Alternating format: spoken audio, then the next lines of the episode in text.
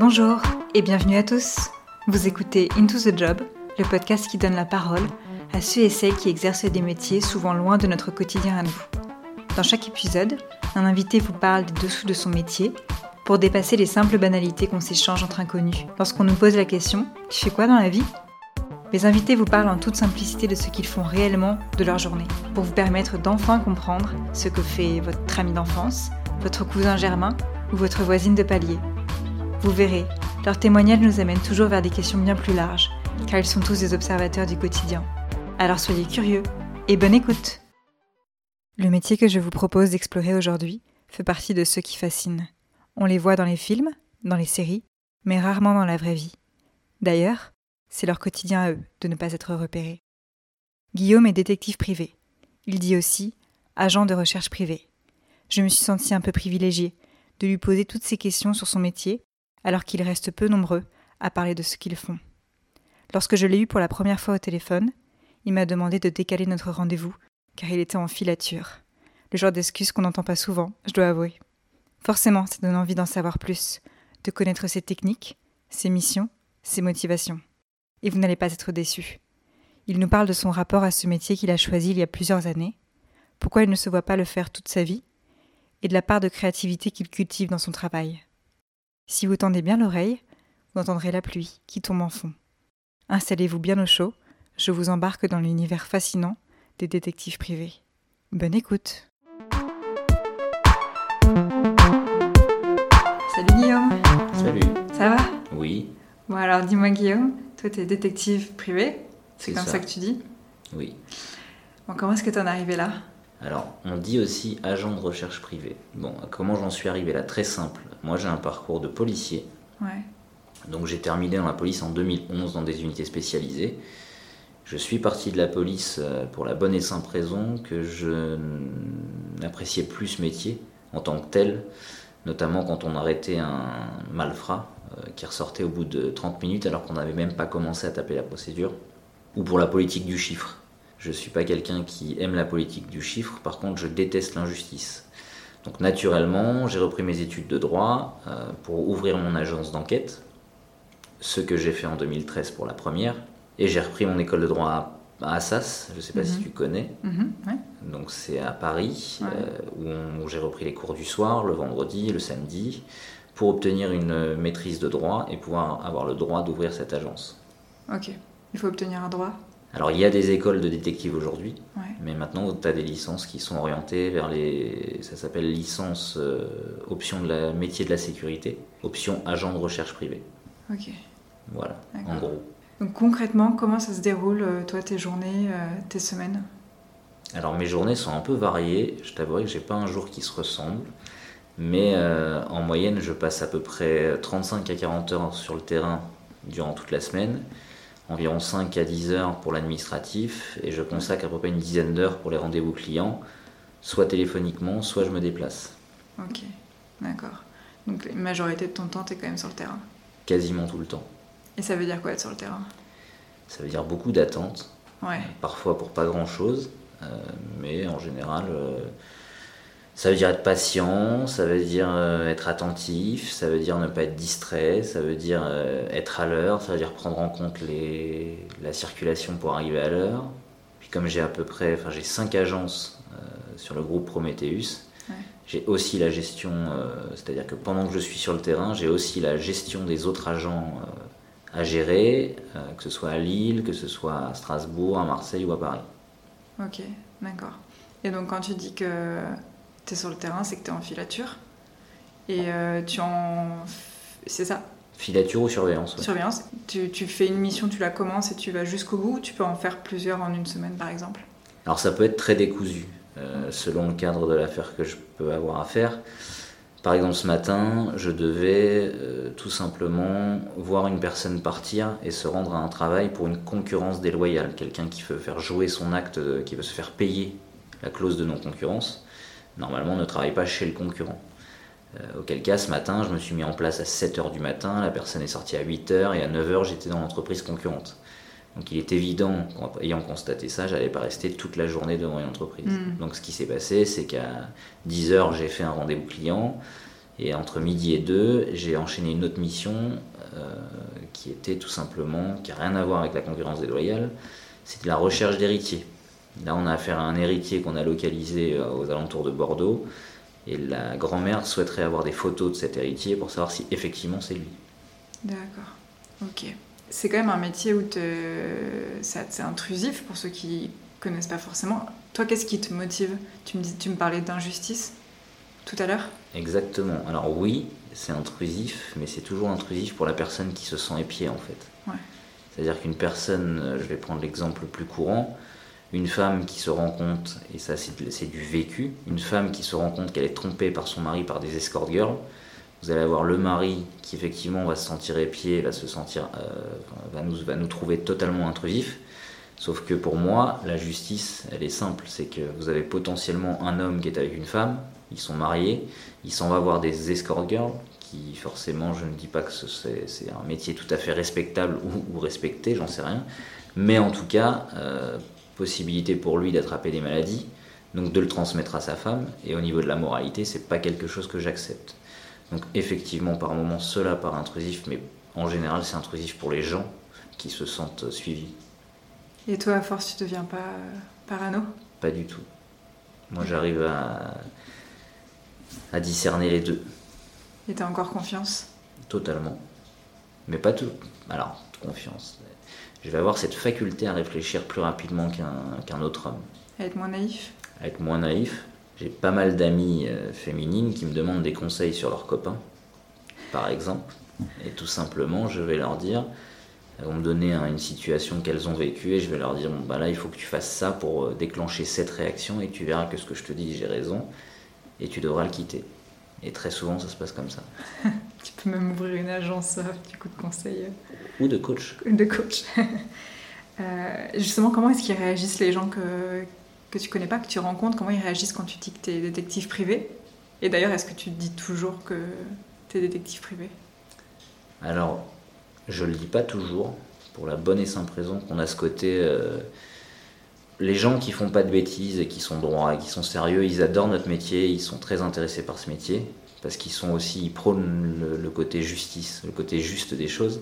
Donc ils vont être à fond derrière nous et tout ça. Les... En général, ceux qui n'aiment pas notre métier, euh, les gens à qui j'en parle pas, c'est les hommes de pouvoir. Je déteste parler à un homme de pouvoir de mon métier pour la bonne et simple raison, euh, qui vont chercher à savoir comment on agit, comment on fait pour obtenir telle information, comment on fait euh, pour ne pas se faire avoir. J'ai même des gens qui me demandent de les suivre euh, pour savoir s'ils ne sont pas suivis par d'autres détectives.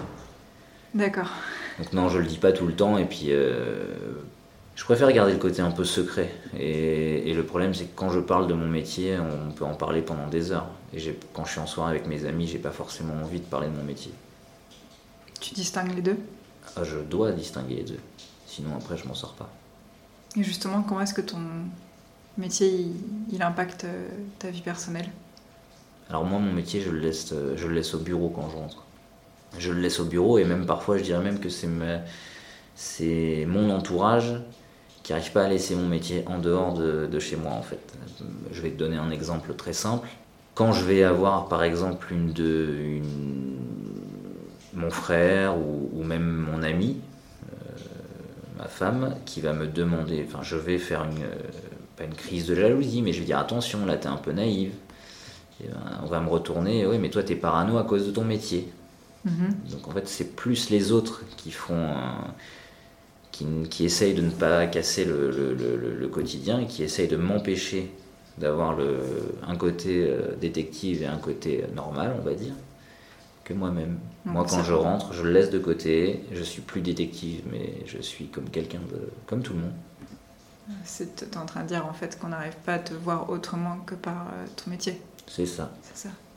Ou quand tu auras un problème, on va me dire tu réagis comme ça parce que tu es détective. Et donc euh, j'imagine qu'il y a plein de choses que tu tu peux pas dire aux autres, tu peux même pas la nous dire. Donc ça implique de garder aussi beaucoup pour toi. Donc tu arrives à le faire en faisant justement cette distinction. Oui. Alors il faut savoir que notre métier il est soumis au secret professionnel. C'est c'est le socle de notre métier. Si aujourd'hui on est indiscret, on perd, euh, on perd toute légitimité et on perd tous les clients. Alors oui, j'ai beaucoup de, il y a beaucoup de choses dont je parle parce que c'est des anecdotes assez marrantes et que Ça peut arriver dans la vie de tous les jours, mais il y a beaucoup de choses dont je ne parle pas pour la, parce que on va avoir un chef d'entreprise qui veut pas forcément que ça se sache ou qui va me faire travailler sur l'ensemble de sa société, donc faut pas que je le dise, ou alors tout simplement un gros chef d'entreprise qui a un, secret à protéger, ou ça peut être euh, une dame euh, qui me demande d'enquêter sur son mari mais qui veut pas que ça se sache. Il y a des choses qu'on peut pas dire et qu'on doit garder pour nous. Et c'est quoi la majorité des cas pour lesquels on vient de voir? Je dirais que c'est 60-40. 40%, de particuliers. Ouais parce que je m'impose pas plus, euh, parce que je, il faut savoir que quand une femme ou un homme vient se plaindre d'un adultère, par exemple, ou d'une recherche de personne ou d'une recherche d'héritier, il faut savoir que c'est hyper pesant. On les écoute pendant des heures. On, est une éponge totale. On écoute, on écoute, on enregistre, on enregistre, on enregistre. Et que si on fait plus, à la fin, on devient psy et on n'est plus détective. Donc moi, au bout d'un certain temps, je refuse certaines affaires parce que je veux pas m'impliquer moralement et personnellement. Je le fais pour certaines clientes et clients. Euh, là, notamment, euh, j'ai une dame qui est en train de mourir d'un cancer généralisé, qui me demande de rechercher ses, ses petits-enfants qu'elle n'a pas vus depuis 15 ans, euh, et qui me dit tout simplement, ils ne me répondent plus au téléphone, j'ai plus de nouvelles, ils ne veulent plus me parler, et c'est une dame qui a 6 mois à vivre devant elle et qui veut à tout prix renouer le contact avec ses enfants. Donc ça, c'est moralement, il faut pouvoir le tenir. Hmm. Donc oui, on le fait. À refaire, je le referai pas, par exemple.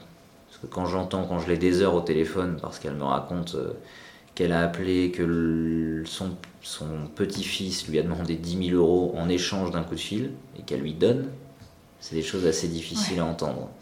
Donc il y a ce côté-là, donc je euh, je veux pas m'impliquer trop personnellement, même si des fois c'est dur. Est-ce que dans ton travail, tu, euh, ça t'arrive de travailler avec d'autres professions? De la justice ou euh, d'autres professions qui, enquêtent Ou est-ce que c'est un métier plutôt solitaire? Alors nous, on peut travailler avec tout le monde.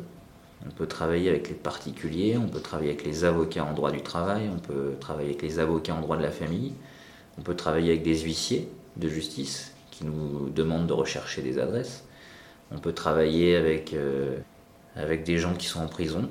On peut travailler euh, vraiment avec tout le monde en fait, on n'a pas de limite. La seule limite qu'on va avoir, c'est le cadre juridique que va nous fixer la loi. La plupart des, personnes, et moi y compris, euh, quand on parle de détective privé, souvent on a des images de ce qu'on voit dans les films et dans les séries. Mais euh, j'imagine que c'est aussi beaucoup de clichés. Qu'est-ce qui est vrai dans tout ça et qu'est-ce qui est faux? Alors je dirais pas que tout ce qu'on voit dans les films est faux, mais je dirais que c'est surfait en fait. Déjà, il faut savoir qu'un détective, il va pas euh, arriver sur une mission euh, à 8h du matin, prendre son petit café euh, accoudé sur une voiture et puis voir la personne sortir à 8h15. Ça, ça se produit que, ça se produit que très rarement. En gros, je dirais que mon métier se résume à beaucoup d'attentes pour du résultat certes, mais c'est beaucoup d'attentes pour pour en fait finalement euh, obtenir euh, cinq clichés. Euh, ensuite, les clichés, bah, c'est souvent l'homme qui trompe sa femme. Aujourd'hui, on le fait, mais on le fait pas pour des divorces qui n'ont pas d'enjeu financier. Parce qu'aujourd'hui, le divorce pour faute n'est plus reconnu. En revanche, quand vous avez une dame ou un homme qui demande une énorme prestation compensatoire, là on enquête pour limiter cette prestation compensatoire. Donc on n'en fait plus tant que ça. Donc le cliché du détective qui suit l'homme ou la femme, hmm. il est de moins en moins vrai. Ensuite, on travaille beaucoup pour les fraudes maintenant. Donc ça, on en parle moins, euh, mais on travaille beaucoup pour les fraudes. Donc là, tu travailles avec les institutions? Là, on peut travailler pour des mairies, par exemple, qui nous mandatent pour euh, trouver le salarié qui euh, se plaint d'un mal de dos et qui finalement refait sa maison avec des briques en haut de son toit.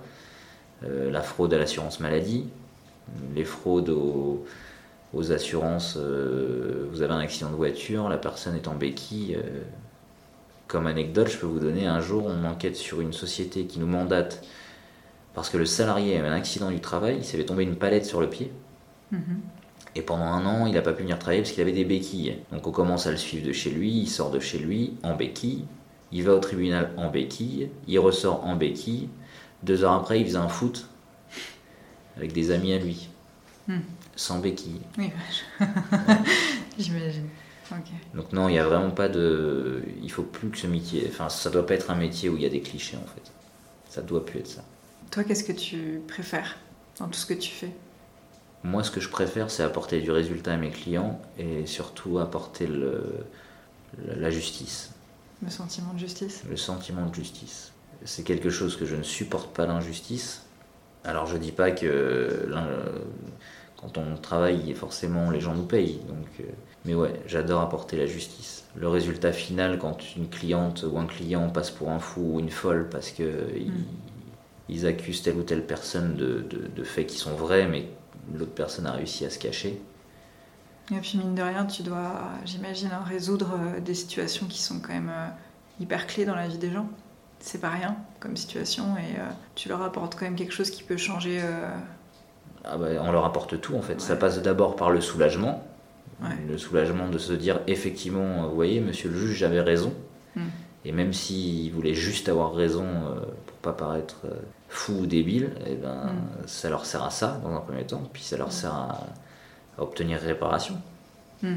Réparation du préjudice subi, parce que moralement, que ce soit un chef d'entreprise euh, qui paye des sommes astronomiques pour un, pour un salarié alors qu'il sait pertinemment que le salarié il, va très bien, ou la femme trompée qui sait pertinemment que son mari la, trompe, mais euh, devant tout le monde il est super gentil et derrière euh, hmm. c'est le diable, hmm. c'est jouissif pour les gens euh, pour lesquels on enquête.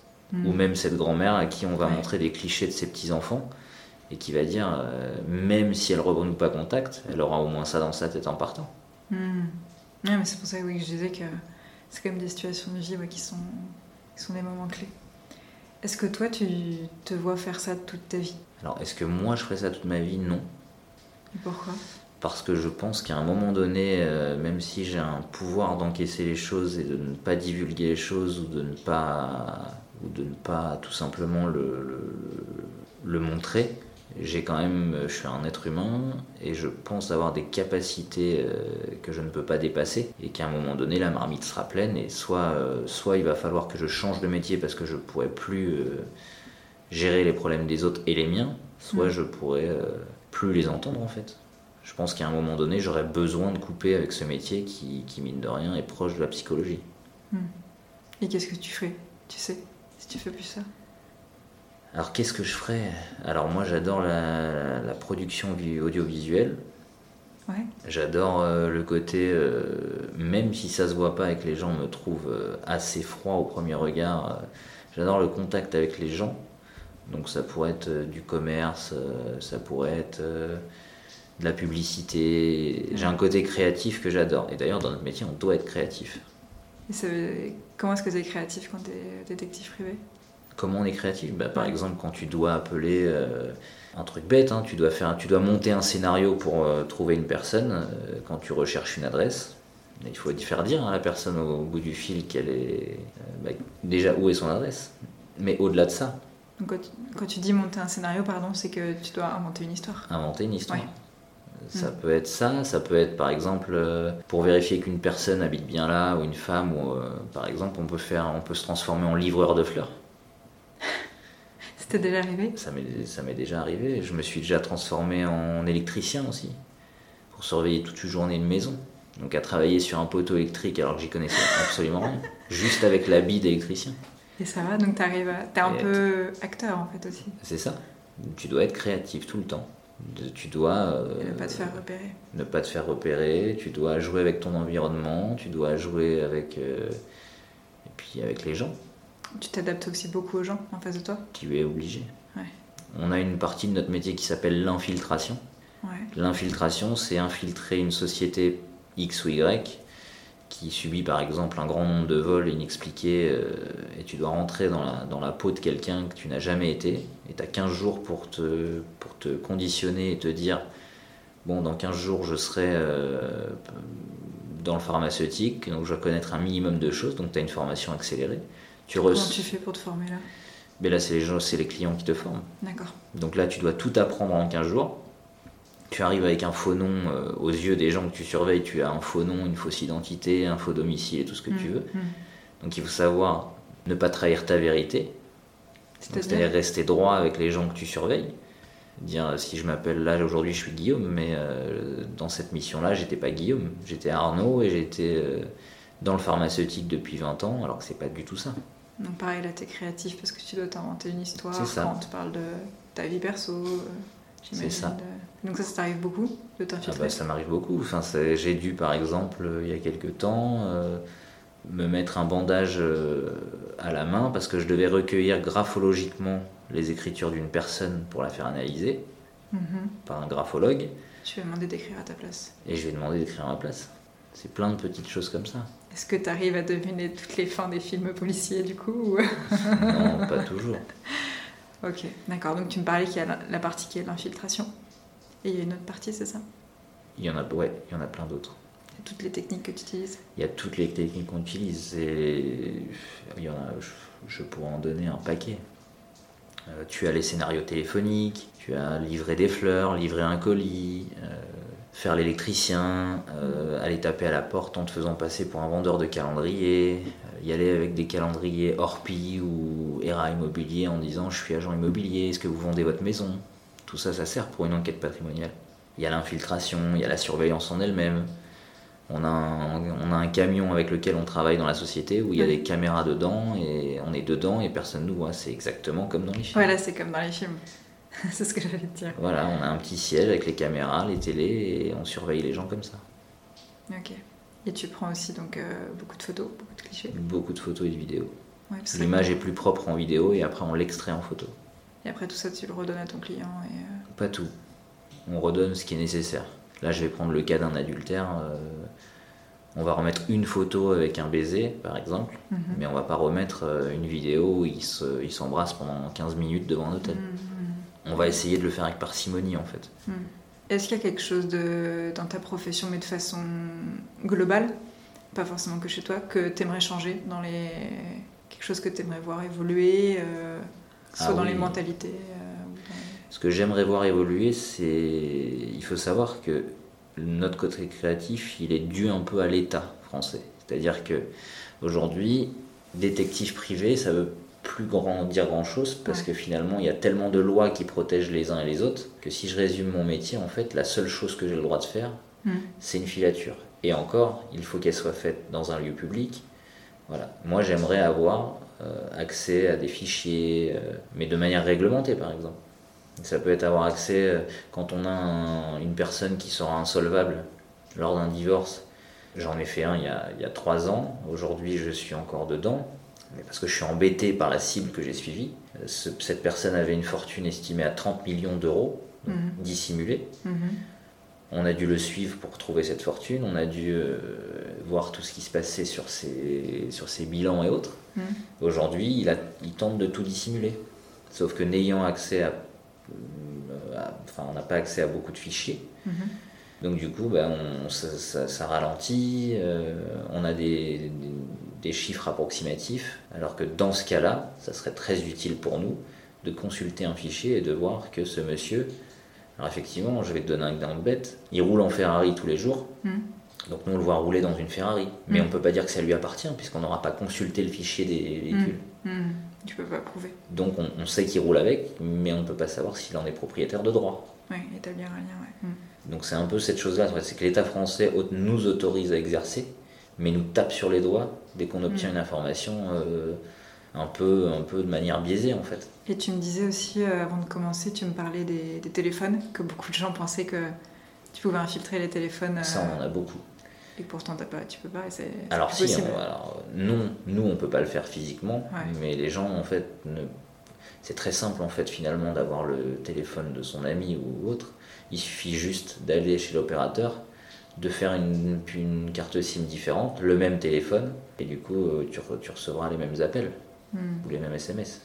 Voilà, comme ça, tout le monde sera au courant de comment faire si on, on t'appellera plus pour ça. ok, d'accord. Bon, bah, merci beaucoup, euh, Guillaume. Pour de rien.